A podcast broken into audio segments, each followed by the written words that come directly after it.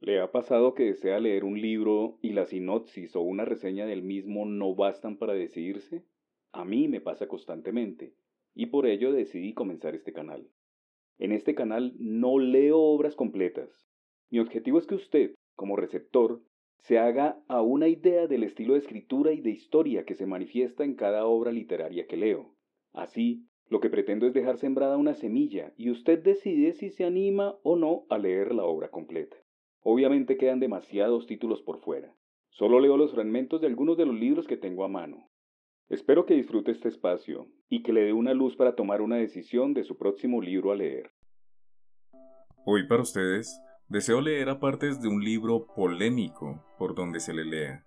Advierto que puede lacerar la fe del oyente. Clinton Richard Dawkins, nacido en Nairobi, Kenia, el 26 de marzo de 1941. Es un biólogo evolutivo, etólogo, zoólogo y divulgador científico británico. Fue titular de la cátedra Charles Simonyi de difusión de la ciencia en la Universidad de Oxford hasta 2008. Es el autor del Gen Egoísta, una obra publicada en 1976 que popularizó la visión evolutiva enfocada en los genes y que introdujo los términos meme y memética. En 1982 hizo una contribución original a la ciencia evolutiva con la teoría presentada en su libro El fenotipo extendido, que afirma que los efectos fenotípicos no están limitados al cuerpo de un organismo, sino que pueden extenderse en el ambiente, incluyendo los cuerpos de otros organismos. Desde entonces, su labor divulgadora escrita le ha llevado a colaborar igualmente en otros medios de comunicación, como varios programas televisivos sobre biología evolutiva, creacionismo y religión. En su libro El espejismo de Dios, Dawkins sostenía que es casi una certidumbre la no existencia de un creador sobrenatural y que la creencia en un Dios personal podría calificarse como un delirio, como una persistente falsa creencia. Dawkins se muestra de acuerdo con la observación hecha por Robert M. Pirsick de que cuando una persona sufre de un delirio se llama locura. Cuando muchas personas sufren de un delirio se llama religión. Hoy para ustedes, de Richard Dawkins, El espejismo de Dios. Al ser un libro realmente complejo, sugiero al oyente que tenga una actitud de mente muy abierta para poderlo comprender eh, voy a variar un poco la presentación del libro en esta ocasión por dicha causa. Voy a hacer una pequeña sinopsis de cada uno de los 10 capítulos que lo componen y posteriormente procederé a leer un subcapítulo de alguno de los capítulos que componen el libro y depende de la acogida que tenga el mismo, eh, intentaré hacer otras lecturas de algunos de los otros capítulos. Espero lo disfruten. En noviembre de 2006, fecha en que salió publicado el libro, el espejismo de Dios estuvo situado en el número 2 de la lista de superventas de Amazon.com.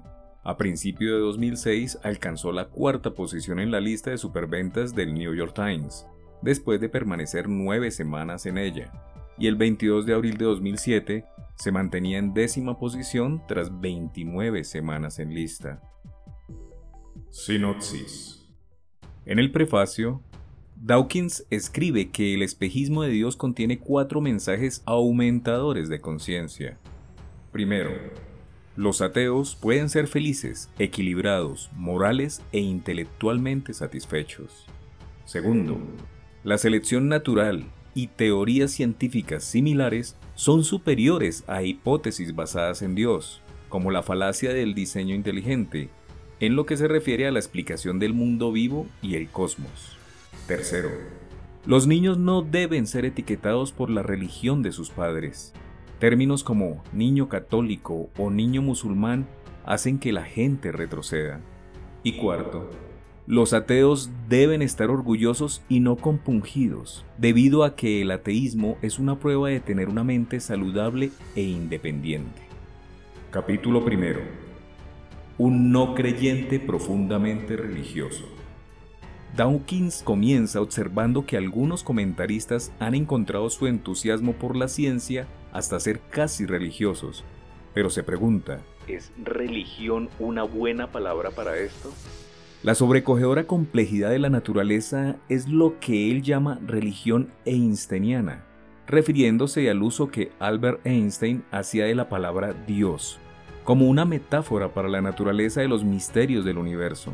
Sin embargo, lamenta que muchos científicos usen la palabra Dios en su sentido panteísta y poético, debido a la confusión que esto causa. En su lugar, focaliza su crítica en la creencia de un creador sobrenatural que es apropiado para ser adorado por nosotros, mientras que Dawkins tiene respeto por la religión einsteiniana, no muestra respeto por la religión convencional.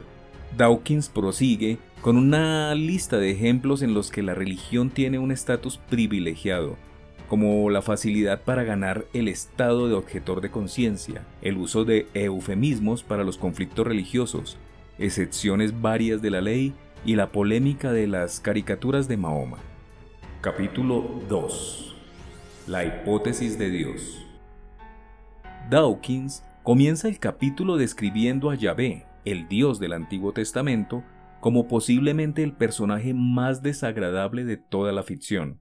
Celoso y orgulloso de ello, un mezquino, injusto e implacable enloquecido fuera de control, un vengativo limpiador étnico sediento de sangre, un misógino, homófobo, racista infanticida, genocida, filicida, repartidor de plagas, megalómano, sadomasoquista, caprichoso y malévolo matón. Continúa sugiriendo que la hipótesis de Dios existe una inteligencia supernatural y superhumana quien deliberadamente diseña y crea el universo y todo lo que hay en él, incluyéndonos a nosotros, es una hipótesis científica como cualquier otra, la cual debe ser tratada con el mismo escepticismo que cualquier otra hipótesis.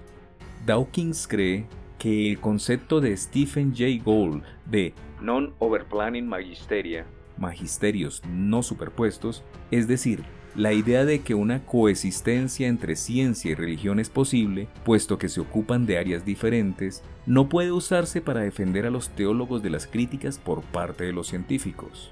El agnosticismo imparcial implicaría que no se puede decir nada acerca de la probabilidad de la existencia de Dios, una posición que Dawkins sugiere que es incorrecta.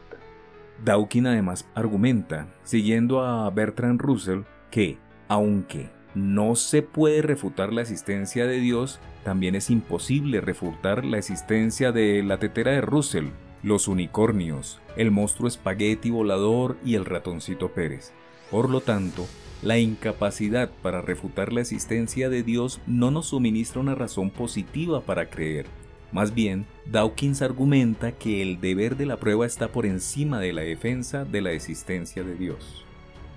Capítulo 3 Argumentos a favor de la existencia de Dios. En el capítulo 3, Dawkins enfoca su atención hacia los principales argumentos filosóficos en favor de la existencia de Dios.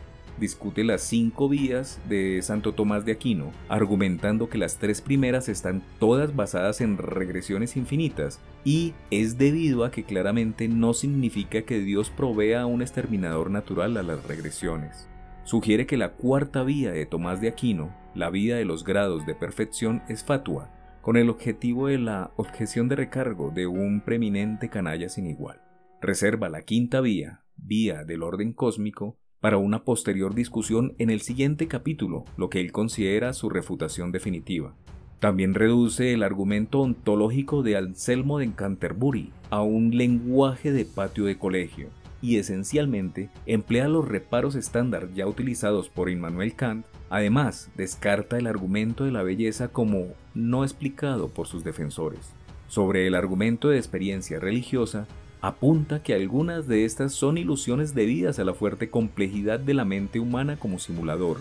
Sobre los argumentos de las escrituras, sugiere que los evangelios son ficción antigua y son históricamente inexactos, sobre el argumento de admirados científicos religiosos, afirma que son una minoría. En lo relativo a la apuesta de Pascal, si uno es ateo, pero Dios no existe, no sucederá nada, pero si uno es ateo y Dios existe, uno irá al infierno.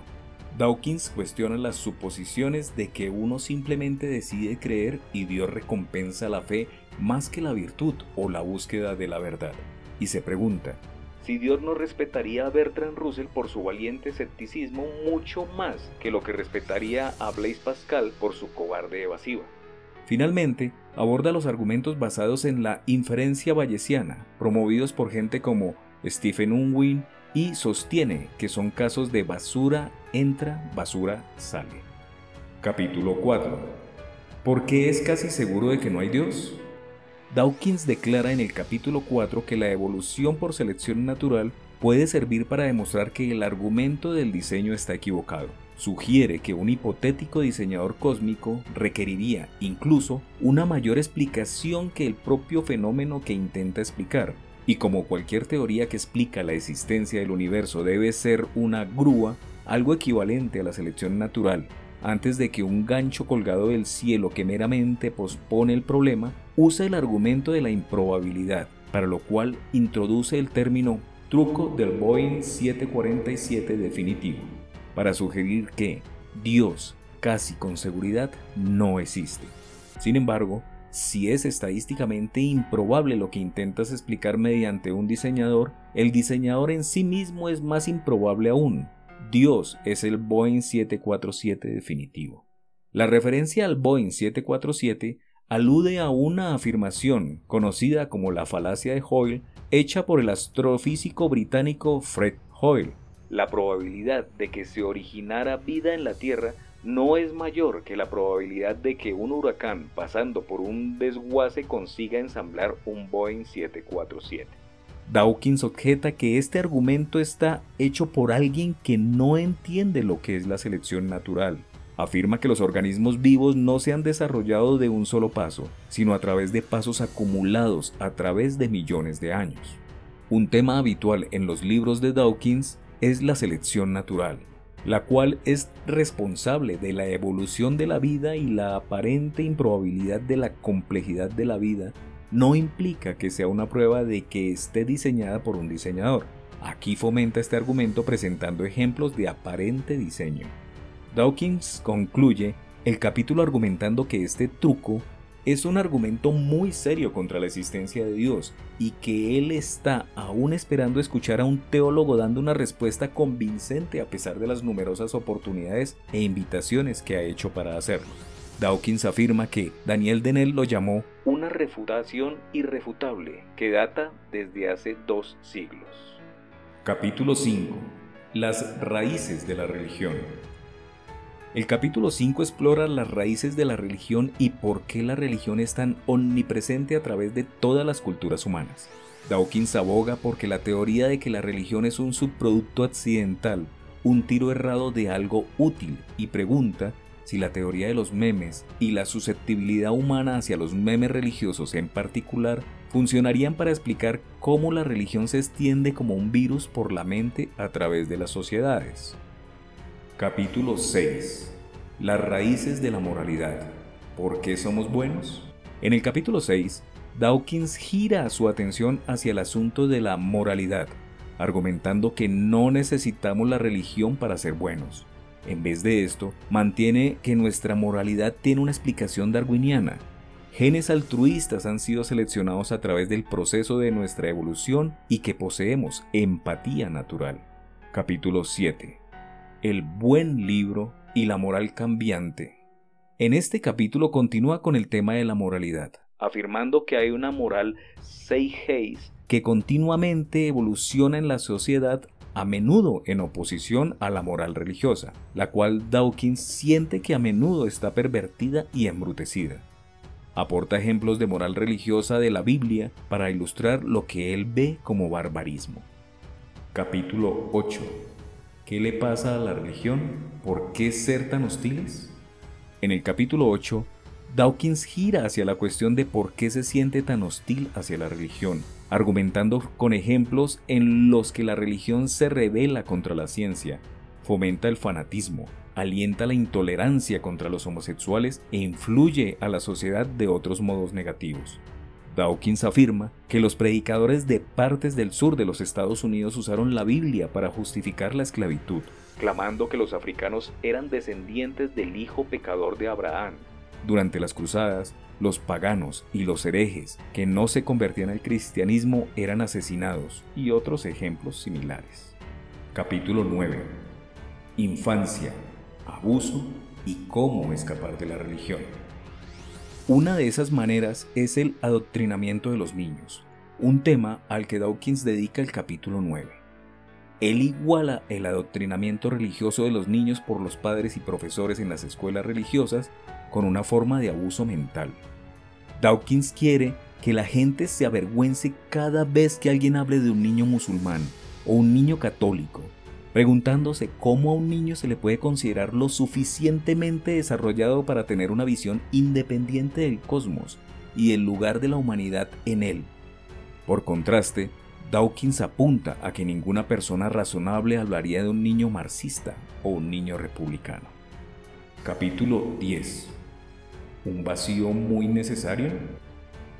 En el último capítulo se pregunta que sea cual sea la religión, a pesar de los problemas alegados anteriormente, llena un hueco muy necesario, dando consuelo e inspiración a las personas necesitadas.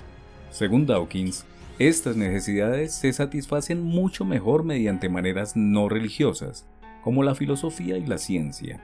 Argumenta que una visión del mundo atea sirve para reafirmar la vida de un modo que la religión, con sus respuestas insatisfactorias a los misterios de la vida, nunca podrá hacerlo. Capítulo 1 Un no creyente profundamente religioso. No trato de imaginar a un Dios personal me basta con contemplar con reverencia la estructura del universo, en la medida en que nuestros pobres sentidos nos permiten apreciarla. Albert Einstein. Merecido respeto. El muchacho yace boca abajo sobre la hierba, con la barbilla apoyada entre sus manos. Repentinamente le embarga una intensa percepción de la maraña de tallos y raíces del bosque microscópico un universo transfigurado de hormigas y escarabajos, e incluso, aunque en ese momento no pudiera conocer todos esos detalles, también del sustrato de bacterias invisibles que, por miles de millones, apuntalan silenciosamente la economía del micromundo. De pronto, el microbosque de hierba parecía dilatarse y hacerse uno con el universo y con la estasiada mente del muchacho que lo estaba contemplando.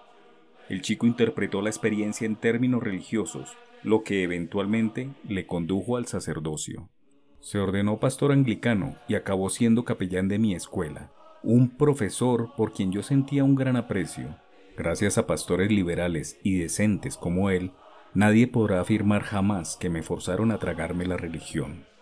En otro tiempo y lugar, ese muchacho podría haber sido yo mismo bajo las estrellas, deslumbrado por Orión, Casiopea o la Osa Mayor bañado en lágrimas a causa de la música inaudible de la Vía Láctea, embriagado con los aromas nocturnos que desprendían los francapines y las trompetas de los ángeles en un jardín africano.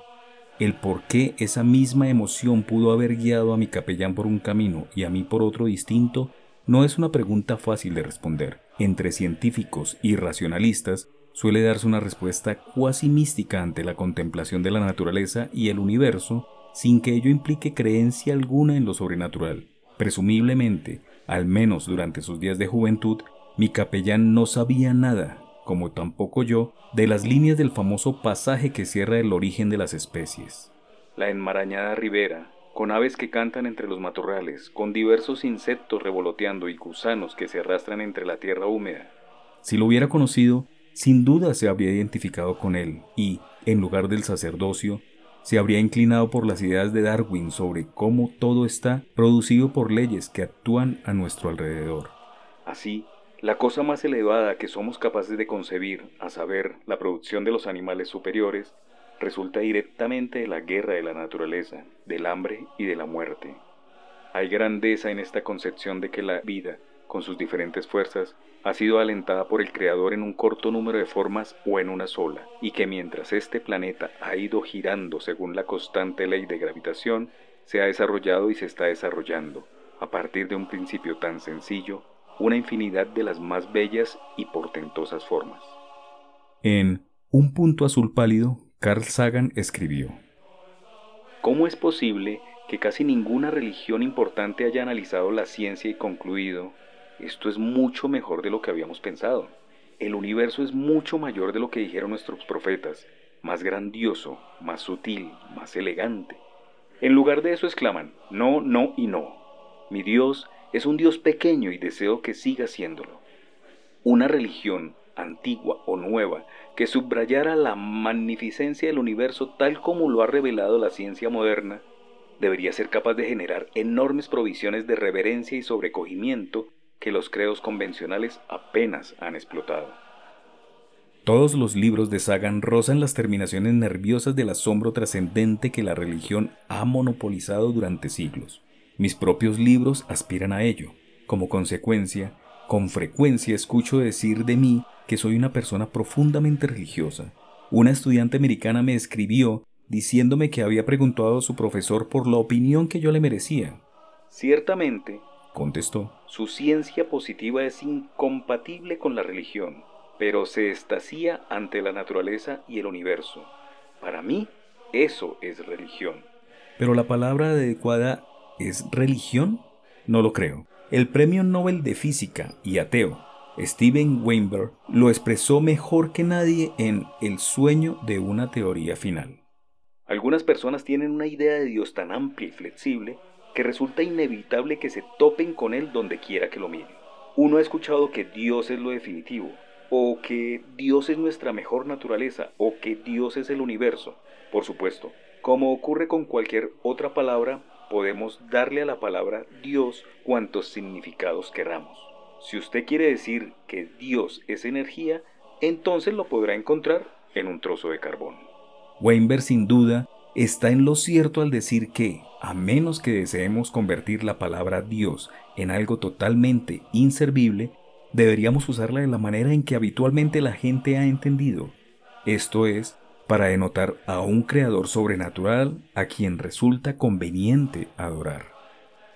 La incapacidad para distinguir lo que podría denominarse religión einsteiniana de la religión sobrenatural ha provocado una confusión muy desafortunada. En algunas ocasiones, Einstein invocaba el nombre de Dios.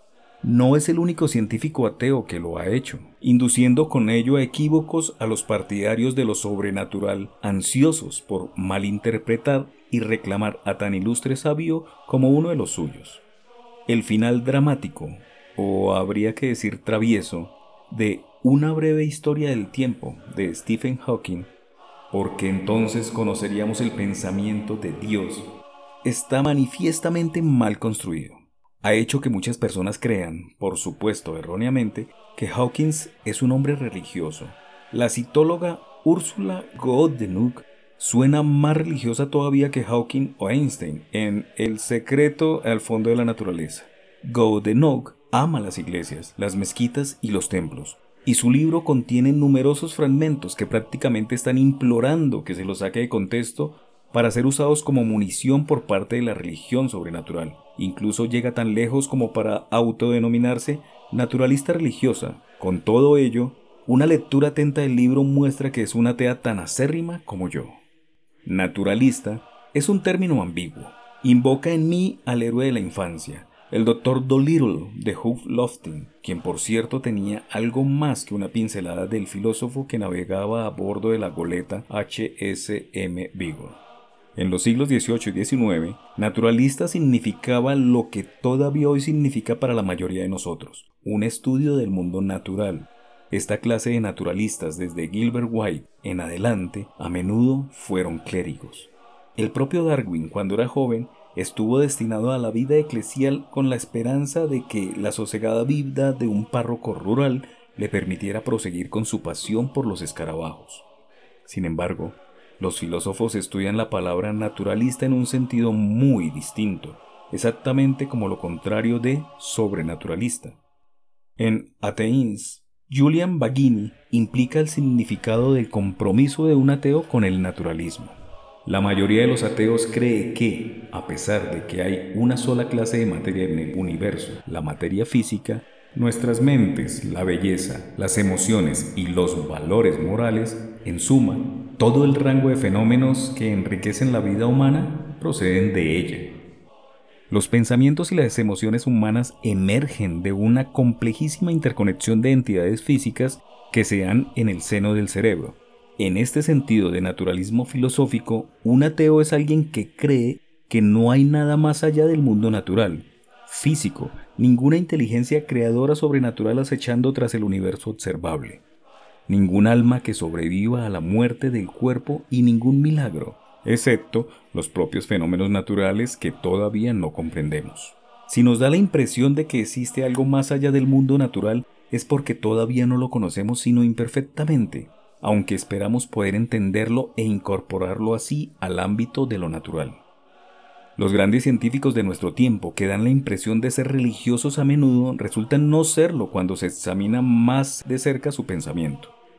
Esto es sin duda cierto en el caso de Einstein y Hawking. Martin Rees, el astrónomo real actual y presidente de la Royal Society, me contó que iba a la iglesia en calidad de anglicano descreído, solo por lealtad a la tribu. Rees carece de creencias teístas, pero comparte el naturalismo poético que el cosmos provoca en los científicos que he mencionado. En el transcurso de una reciente conversación televisada que mantuve con mi amigo Robert Whitstone, obstetra y muy respetado pilar de la comunidad judía británica, le reté a que admitiera que el judaísmo tenía exactamente esa misma idiosincrasia y que realmente él no creía en lo sobrenatural.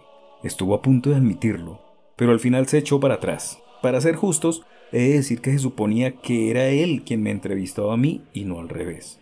Cuando lo presioné dijo que el judaísmo le proporcionaba una buena disciplina para ayudarle a estructurar su existencia y alcanzar una vida mejor. Es posible que sea así, pero por supuesto, eso no tiene la menor relevancia en lo relativo al valor de la verdad de ninguno de sus enunciados sobrenaturales.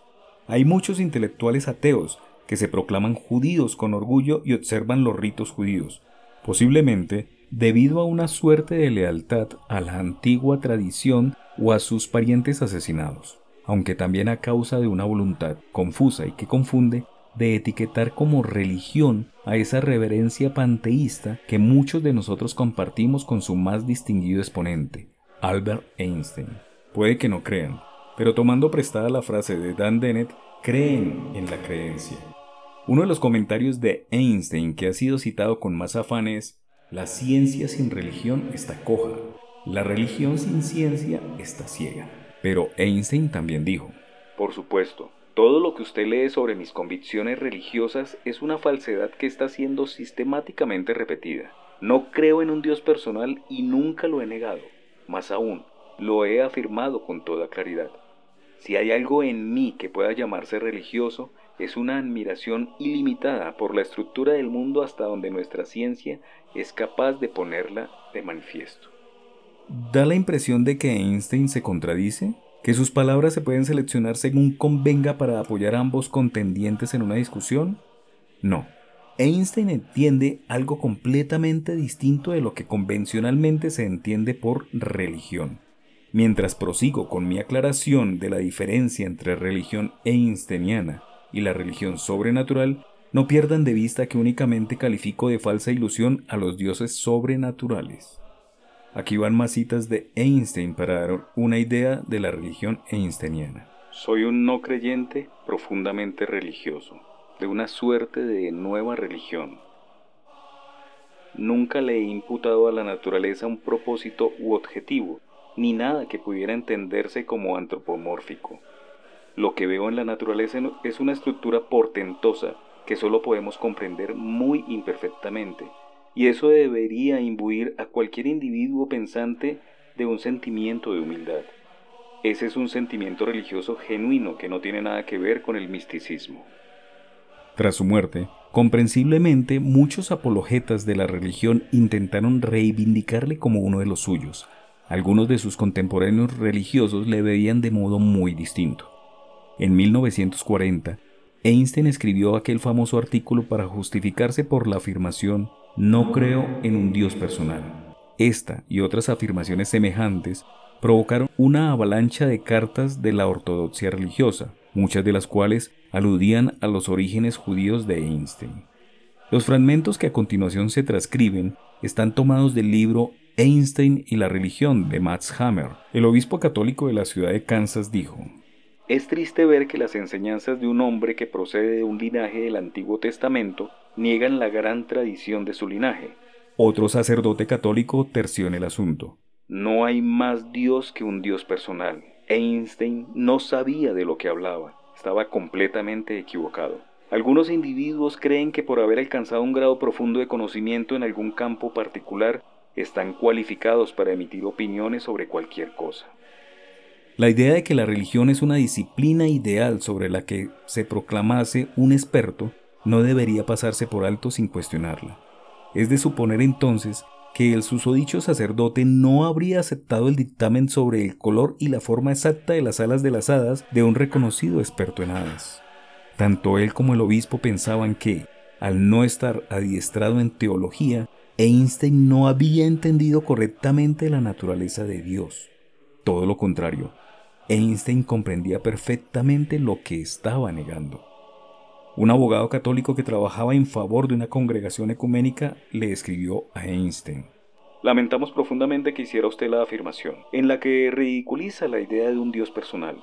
En los últimos 10 años no ha habido nada tan esprofeso como su afirmación para hacer que la gente piense que Hitler tuvo alguna razón para expulsar a los judíos de Alemania.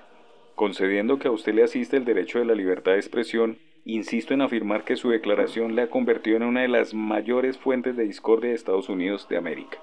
Un rabino neoyorquino dijo, Einstein es incuestionablemente un gran científico, pero su visión de la religión se opone diametralmente al judaísmo.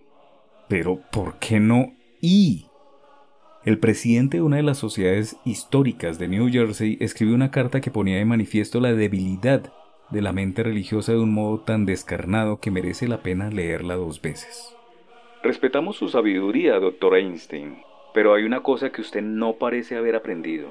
Dios es un espíritu y no se le puede hallar con un telescopio o con un microscopio. Del mismo modo que las emociones o el pensamiento humano no pueden encontrarse analizando el cerebro. Como todo el mundo sabe, la religión se basa en la fe y no en el conocimiento. Todo individuo pensante en ocasiones se ve asaltado por dudas religiosas. Más de una vez he vacilado en mi fe, pero nunca le cuento nada a nadie de mis extravíos espirituales por dos razones. Primera, porque temo que por pura sugestión pudiera interferir dañando la vida y las esperanzas de algunos de mis semejantes. Y segunda, porque coincido con ese autor que escribió, hay una vena de mezquindad en cualquiera que desee destruir la fe del otro. Doctor Einstein. Espero que haya sido usted citado incorrectamente y que en adelante pueda decir cosas más agradables a la inmensa mayoría de los estadounidenses que se complacen en honrarle. Qué carta tan demoledoramente reveladora. Cada frase resuma cobardía intelectual y moral. La carta de un fundador de la Asociación del Tabernáculo del Calvario de Oklahoma era algo menos abyecta, aunque más impactante. Profesor Einstein, Creo que cada cristiano estadounidense le responderá, no abandonaremos la creencia en nuestro Dios y en su Hijo Jesucristo. Pero si usted no cree en el Dios de las gentes de esta nación, le invitamos a que se vuelva al lugar de donde vino. He hecho todo lo que está en mi mano para hacer una bendición para Israel, y llega usted, y con una afirmación sugerida de su blasfema boca, le hace más daño a la causa de su pueblo que todo el bien que pueda obrar todos los esfuerzos de los cristianos que aman a Israel para erradicar el antisemitismo de nuestra tierra. Profesor Einstein, cada cristiano estadounidense le responderá de inmediato, tome su loca y falaz teoría de la evolución y regrese a Alemania, o cese en su intento de quebrantar la fe de un pueblo que le dio la bienvenida cuando se vio obligado a huir del país donde nació. La única cosa que todos sus críticos teístas captaron correctamente fue que Einstein no era uno de ellos. Einstein se indignaba reiteradamente ante las sugerencias de que era teísta. ¿Era pues un deísta como Voltaire? ¿O un panteísta como Spinoza cuya filosofía admiraba? Creo en el Dios de Spinoza que se revela a sí mismo en el orden armónico de lo existente, no en un Dios preocupado por las acciones y el destino de los seres humanos. Permítame que nos pongamos al día en lo relativo a la terminología. Un teísta cree que una inteligencia sobrenatural que, además de su tarea primordial de haber creado el universo en primera instancia, continúa supervisando e influyendo sobre el destino ulterior de su creación inicial. En muchos sistemas de creencias teístas, la deidad está íntimamente involucrada en los asuntos humanos. Responde a las plegarias, perdona y castiga los pecados, interviene en el mundo obrando milagros, se preocupa por las buenas y malas acciones y sabe cuándo se llevan a cabo e incluso cuándo se tiene intención de realizarlas. Ahora, un deísta también cree en la inteligencia sobrenatural, pero cuya actividad se encuentra restringida a ese primer momento en el que se establecen las leyes que gobiernan el universo. El dios deísta nunca interviene con posteridad y ciertamente no tiene ningún interés en los asuntos humanos. Los panteístas no creen en absoluto en un dios sobrenatural, pero utilizan la palabra Dios como un sinónimo no sobrenatural de naturaleza de universo o de leyes que rigen sus respectivos funcionamientos. Los deístas difieren de los teístas en que su Dios no responde a las plegarias, no se interesa por nuestras confesiones ni nuestros pecados, no lee los pensamientos y no interviene obrando milagros caprichosamente. Los deístas difieren de los panteístas en que el Dios deísta es de alguna forma de inteligencia cósmica más que un sinónimo panteísta poético o metafórico para referirse a las leyes del universo. El panteísmo es ateísmo condimentado, el deísmo es teísmo descafeinado. Hay toda clase de motivos para pensar que einsteinianismos famosos como Dios es sutil pero no malicioso, Dios no juega a los dados o ¿Tuvo Dios otras opciones al crear el universo? Son panteístas y no deístas, y ciertamente no teístas. Dios no juega los dados. Debería traducirse como el azar no constituye el meollo de las cosas. ¿Tuvo Dios otras opciones al crear el universo? Significa, ¿pudo el universo haberse iniciado de otra manera? Einstein empleaba la palabra Dios en un sentido puramente metafórico, poético. Lo mismo le sucede a Stephen Hawking y a la mayoría de físicos que ocasionalmente se deslizan en el lenguaje de la metáfora religiosa. El libro La mente de Dios de Paul Davis parece hallarse suspendido entre un panteísmo einsteiniano y una oscura forma de deísmo que le valió el premio Templeton, una gran suma de dinero de la Fundación Templeton que otorga cada año habitualmente a un científico que está dispuesto a decir algo agradable sobre la religión. Permítame sintetizar la religión einsteiniana con otra cita del propio Einstein. Sentir que detrás de cualquier cosa que pueda ser experimentada existe algo que nuestra mente no puede captar, cuya belleza y sublimidad nos alcanza solo indirectamente como un débil reflejo, eso es religiosidad. En ese sentido, yo soy religioso. En ese sentido yo también soy religioso, con la reserva de que no captar no tiene necesariamente que significar imposible de captar por siempre jamás. Aunque prefiero no llamarme a mí mismo religioso porque puede resultar engañoso, puede confundir de forma destructiva porque para la mayoría de las personas religión implica sobrenatural. Carl Sagan lo expresa muy bien. Si por Dios se pretende dar a entender el conjunto de leyes físicas que rigen el universo, entonces está claro que hay tal Dios. Ese Dios no es emocionalmente satisfactorio.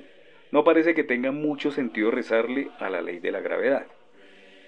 Tiene gracia que el reverendo Dr. Fulton J. Sheen, que es profesor en la Catholic University of the America, ya presagiaría y formulara la última parte de la observación de Sagan por allá en 1940 cuando Einstein fue atacado ferozmente a causa de su rechazo a la existencia de un Dios personal.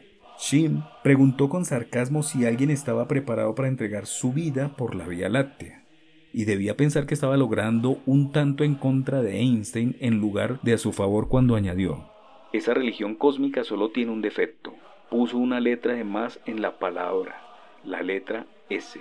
No hay nada de cómico en las creencias de Einstein. Con todo, yo preferiría que los físicos se abstuvieran de emplear la palabra Dios en ese sentido metafórico particular.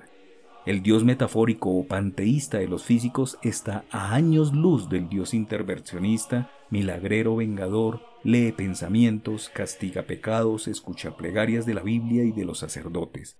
de los mulás y los rabinos del lenguaje ordinario. En mi opinión, confundir ambos deliberadamente es un acto de alta traición intelectual. Aquí concluye la primera mitad del primer capítulo. Merecido respeto. Me voy a lanzar con la segunda parte para finalizar el capítulo 1. Lleva por nombre Respeto inmerecido. El título El espejismo de Dios no se refiere al Dios de Einstein y el resto de los científicos ilustrados de la sección anterior. El hecho de que la religión einsteiniana tenga una capacidad probada para confundir es el motivo por el que necesitaba apartarla del camino y así poder comenzar. A lo largo de lo que resta del libro, hablaré únicamente de dioses sobrenaturales, de entre los cuales el Yahvé del Antiguo Testamento es quien le resulta más familiar a la mayoría de mis lectores. Volveré a él enseguida, pero antes de abandonar este capítulo preliminar necesito tratar otro asunto que de otra manera perturbaría todo el libro. Esta vez se trata de un asunto protocolario. Es posible que los lectores religiosos se sientan ofendidos por lo que tengo que decir y encuentren que en estas páginas no se tratan sus creencias específicas con el debido respeto. Sería una lástima si tales ofensas les impidieran continuar leyendo, y por ello deseo resolverlo desde el primer momento. Una suposición que se acepta de forma generalizada en nuestra sociedad, incluyendo a los individuos no religiosos, es que la fe religiosa es especialmente vulnerable a la ofensa y debería protegerse por un muro de respeto inusualmente espeso. Un respeto de clase muy distinto al respeto que cualquier ser humano le debe a otro. Douglas Adams lo describió muy atinadamente en el discurso improvisado que ofreció en Cambridge poco antes de su muerte y cuyas palabras no me canso de compartir. La religión contiene ciertas ideas nucleares que llamamos sagradas o benditas, o lo que se prefiera. Lo que eso significa es, he aquí una idea o una noción de la que no le está permitido decir nada malo, simplemente no le está permitido. ¿Por qué no? ¿Por qué no? Si alguien vota a un partido con el que usted no está de acuerdo, es posible disputar sobre ello tanto como se desee. Todo el mundo puede mantener alguna discrepancia, pero nadie se siente agraviado. Si alguien considera que los impuestos deberían subir o bajar, es usted libre de discutirlo. Pero por el contrario, si alguien dice, no encenderé las luces en sábado, usted dirá, lo respeto. ¿Por qué ha de ser perfectamente legítimo apoyar al Partido Laborista o al Conservador, a los demócratas o a los republicanos, este modelo económico o aquel otro, a Macintosh frente a Windows, pero no lo es mantener una opinión sobre cómo comenzó el universo, sobre quién lo creó, por qué es sagrado. Estamos habituados a no desafiar a las ideas religiosas, pero resulta muy interesante el furor que se desata cuando Richard lo hace. Todo el mundo se pone frenético porque no está permitido decir esas cosas, aunque si el asunto se aborda de modo racional, no hay razón para no debatir esas ideas tan abiertamente como cualquier otra, excepto que de alguna manera hubiera un acuerdo tácito en que no debemos hacerlo. He aquí un ejemplo del excesivo respeto de la sociedad por la religión, uno que realmente tiene importancia. Con mucho, el motivo más simple para ganarse el estatus de objetor de conciencia en tiempos de guerra son los motivos religiosos. Puede ser usted un brillante filósofo moral que haya escrito una tesis doctoral laureada con algún premio en la que se describan los males de la guerra y aún así seguirá teniendo que pasar un mal rato delante del tribunal que evalúa su caso para declararse objetor de conciencia. Pero si usted puede alegar que uno o ambos de sus progenitores son cuaqueros, le irá como la seda, sin importar lo iletrado e inarticulado que usted pueda ser en lo referente a las teorías pacifistas o incluso al cuaquerismo.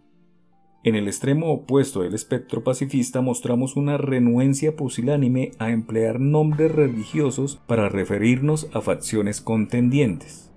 En Irlanda del Norte, a los católicos y a los protestantes se les llama eufemísticamente nacionalistas y lealistas, respectivamente.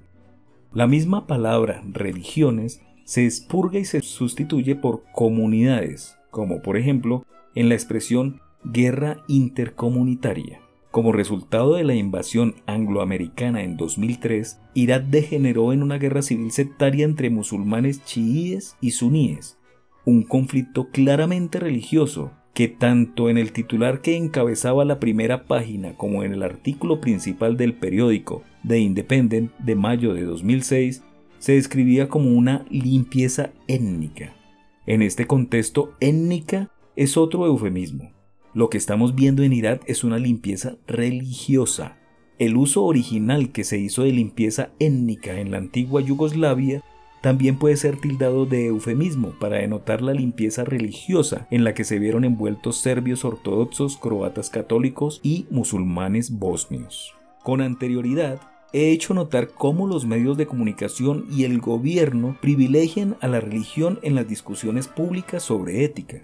Siempre que surge una controversia sobre cuestiones de moral reproductiva o sexual, puede usted apostar a que los líderes religiosos de los diversos grupos confesionales se verán favorecidos en su número de representantes en los comités influyentes o en los paneles de discusión de radios y televisiones. No estoy sugiriendo que debamos abandonar nuestro modo de proceder para censurar las opiniones de esas personas. Pero, ¿por qué nuestra sociedad les sigue el juego como si tuvieran alguna cualificación comparable a la de, por citar algún caso, un filósofo moral, un abogado de familia o un médico?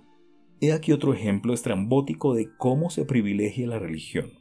El 21 de febrero de 2006, la Corte Suprema de Estados Unidos dictaminó que cierta iglesia de Nuevo México estaba eximida de cumplir una ley que prohíbe el consumo de drogas alucinógenas y que todos los demás están obligados a cumplir. Los leales miembros del Centro Espiritia Beneficiente Uniao do Vegetal consideran que pueden entender a Dios únicamente bebiendo té de oasca, que contiene dimetiltriptamina, una droga alucinágena ilegal. Nótese que basta con que ellos crean que la droga agudiza su entendimiento. No tienen que justificarlo de ninguna forma. Y a la inversa, hay multitud de evidencias de que el cannabis alivia las náuseas y el malestar que provoca la quimioterapia de los pacientes de cáncer. Pese a ello, la Corte Suprema dictaminó en 2005 que todos aquellos pacientes que usaran cannabis con fines terapéuticos eran susceptibles de ser procesados por las autoridades federales, incluyendo los estados en lo que es legal ese uso específico. Como siempre, la religión es la carta del triunfo. Imagine que los miembros de una asociación de amigos del arte plantearan ante la Corte de Justicia que consideran necesaria una droga alucinógena con el fin de agudizar su comprensión de la pintura impresionista o surrealista. Sin embargo, cuando una iglesia afirma tener una necesidad equivalente, se ve respaldada por el más alto tribunal de justicia. Tal es el poder de la religión como talismán. Hace 17 años fui uno de los 36 escritores artistas comisionados por la revista New Statesman para escribir una contribución en apoyo del distinguido doctor Salman Rushdie, por aquel entonces sentenciado a muerte por haber escrito una novela. Encolerizado por la simpatía que les inspiraba a los líderes cristianos el dolor y la ofensa musulmanas, e incluso a algunos líderes de opinión laicos, tracé el siguiente paralelismo. Si los partidarios del apartheid hubieran sido listos, por lo que yo sé, habrían alegado que permitir la mezcla de razas era algo contrario a su religión. Una buena parte de sus opositores hubieran hecho mutis por el foro respetuosamente. Y no tiene caso afirmar que es un paralelismo injusto, porque el apartheid no tiene justificación racional. Todo el planteamiento de la fe religiosa, su fuerza y su principal gloria reside en que no depende de la justificación racional. Se espera que el resto de nosotros defendamos nuestros prejuicios, pero pídanle a una persona religiosa que justifique su fe y estará usted infringiendo el derecho a la libertad religiosa. Bien poco podía imaginarme que algo parecido ocurriría en el siglo XXI. El número de The Angeles Times del 10 de abril de 2006 informaba de que numerosos grupos de cristianos de campus universitarios diseminados por todo Estados Unidos estaban demandando a sus centros por hacer cumplir las normas antidiscriminación, incluidas las leyes contra el acoso y el maltrato a los homosexuales. Un ejemplo típico es el de James Nixon, un chico de 12 años que en 2004 en Ohio consiguió de los tribunales que se le permitiera vestir una camiseta con las palabras La homosexualidad es un pecado, el Islam una mentira y el aborto un asesinato. Algunas cosas son simplemente blancas o negras. En la escuela le pidieron que no llevara puesta esa camiseta y los padres del muchacho interpusieron una demanda contra el centro escolar. Si hubieran basado la demanda en la primera enmienda, que garantiza la libertad de expresión, podrían haberse acogido al supuesto de caso de conciencia, pero no lo hicieron. De hecho, no podían hacerlo porque libertad de expresión no incluye libertad para expresar odio. Aunque si se prueba que el odio es religioso, ya no se considera odio. Por tanto, los abogados de Nixon en lugar de a la libertad de expresión apelaron al derecho constitucional de la libertad religiosa. Su victoriosa demanda fue apoyada por la Alliance Defense Foundation de Arizona, cuyos negocios consisten en fomentar la batalla legal por la libertad religiosa. El reverendo Rick Scarborough, para apoyar la ola de demandas similares interpuestas por los cristianos con el fin de establecer la religión como justificación legal para la discriminación de homosexuales y otros grupos, bautizó tales acciones como la lucha por los derechos civiles del siglo XXI. Los cristianos van a tener que luchar por el derecho a ser cristianos. Una vez más, si estos individuos alzaron su voz por el derecho a la libertad de expresión, uno podría, no sin reservas, simpatizar con ellos, pero no se trata de eso. El caso legal a favor de la discriminación de los homosexuales se está organizando como un contrajuicio por una supuesta discriminación religiosa y la ley parece respetar tal cosa. Uno no podría salirse con la suya diciendo, si trata de evitar que insulte a los homosexuales, está usted violando mi derecho a la libertad de tener prejuicios. Pero sí puede hacerlo diciendo, viola mi derecho a la libertad religiosa. ¿Cuál es la diferencia? Si reflexionamos sobre ello, de nuevo, con la religión hemos topado. Finalizaré el capítulo con un caso de estudio concreto que ilumina de modo elocuente el respeto exagerado que la sociedad tiene por la religión, que va mucho más allá del respeto que se tiene por lo humano. El caso estalló en febrero de 2006. Un episodio esperpéntico que oscilaba violentamente entre la tragedia y la comedia. El septiembre anterior, el periódico danés Posten publicaba una tira cómica con 12 viñetas en la que se mostraba al profeta Mahoma. Durante los siguientes tres meses, un pequeño grupo de musulmanes que residían en Dinamarca liderados por dos imanes, a quienes ese país había concedido asilo, alimentaron la indignación de manera cuidadosa y sistemática a lo ancho y largo del mundo musulmán. A finales de 2005, esos malevolentes exiliados viajaron desde Dinamarca a Egipto portando un dossier que copiaron para hacerlo circular desde allí hacia el resto del mundo islámico, incluyendo Indonesia. El dossier contenía falsedades sobre los presuntos maltratos a los musulmanes en Dinamarca, junto a la falsedad tendenciosa de que el Posten era un periódico gubernamental. También contenía las 12 viñetas, junto con otras tres imágenes adicionales de origen misterioso que por supuesto no tenían conexión alguna con Dinamarca y que a la postre serían decisivas. A diferencia de las otras doce, las tres añadidas eran verdaderamente ofensivas. O lo habrían sido si, como aducían sus ardorosos propagandistas, hubieran mostrado a Mahoma. Una de ellas, particularmente dañina, no era en absoluto una caricatura, sino una fotografía enviada por Fats de un hombre con barba que exhibía un morro de cerdo sujeto con ligas. Con posterioridad, se determinó que era la fotografía de la Société Express en la que aparecía un francés que había participado en un concurso de una feria rural francesa donde se imitaban los gruñidos de los cerdos. La fotografía no tenía la menor conexión con el profeta Mahoma, ni con el Islam, ni con Dinamarca, pero en su periplo al Cairo para incitar a la discordia, los activistas musulmanes dieron a entender que existían tres conexiones con los resultados predecibles. El meticuloso cultivo del dolor y la ofensa alcanzó un punto álgido cinco meses después de que las caricaturas fueron publicadas. En Pakistán e Indonesia, los manifestantes quemaban banderas solicitando histéricamente que el gobierno de Asnés se disculpara. ¿Disculparse por qué? El gobierno no había dibujado ni publicado las caricaturas. los daneses simplemente viven en un país con libertad de prensa, algo que les costaría bastante entender a los habitantes de muchos países islámicos. En Noruega, Alemania, Francia e incluso en Estados Unidos, llamativamente no así en Gran Bretaña, los periódicos reimprimieron las viñetas como un gesto de solidaridad con el Highlands Posten, lo que añadió más leña al fuego.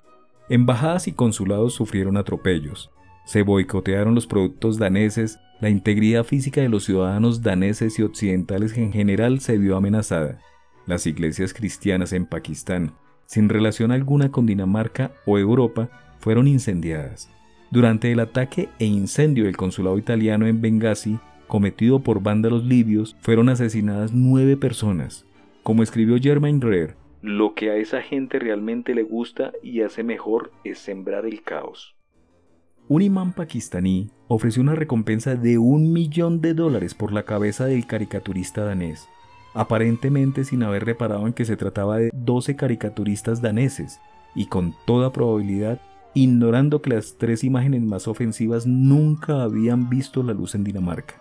Por cierto, ¿de dónde iba a salir ese millón de dólares?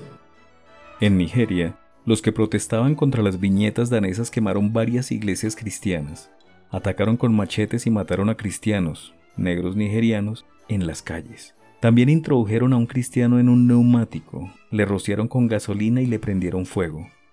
En Gran Bretaña, los manifestantes fueron fotografiados con pancartas que decían, Muerte a los que insultan al Islam. Haced una carnicería con los que insulten al Islam. Europa, pagarás. La demolición está en camino y aparentemente sin el menor asomo de ironía. Decapitemos a quienes digan que el Islam es una religión violenta. Como corolario de todo ello, el periodista Andrew Mueller entrevistó a un líder moderado del Islam británico, Sir Iqbal Sakrani. Tal vez sea moderado conforme a los actuales estándares islámicos, pero en lo que respecta a la crónica de Mueller, el comentario que hizo cuando Salman Rushdie fue condenado a muerte por escribir una novela todavía continúa resonando con fuerza. La muerte tal vez sea algo demasiado caritativo para él. Un comentario que lo situó en una posición de ignominioso contraste frente a la de su valiente predecesor como el musulmán más influyente de Gran Bretaña, el difunto doctor Saki Badawi, que había ofrecido refugio en su casa a Salman Rushdie. Sakrani le dijo a Müller lo mucho que le preocupaban las caricaturas danesas. El periodista también estaba preocupado, pero por razones muy distintas. Me preocupa que una reacción ridícula y desproporcionada ante algunas viñetas escasamente cómicas aparecidas en un oscuro periódico escandinavo puedan confirmar que Islam y Occidente son básicamente irreconciliables. Además, Sacrani elogió a los periódicos británicos por no haber reeditado las caricaturas, a quienes Müller transmitió la sospecha de la mayoría de los británicos de que la moderación de la prensa inglesa se debía menos a su empatía con el descontento musulmán que al deseo de no ver rotas sus ventanas.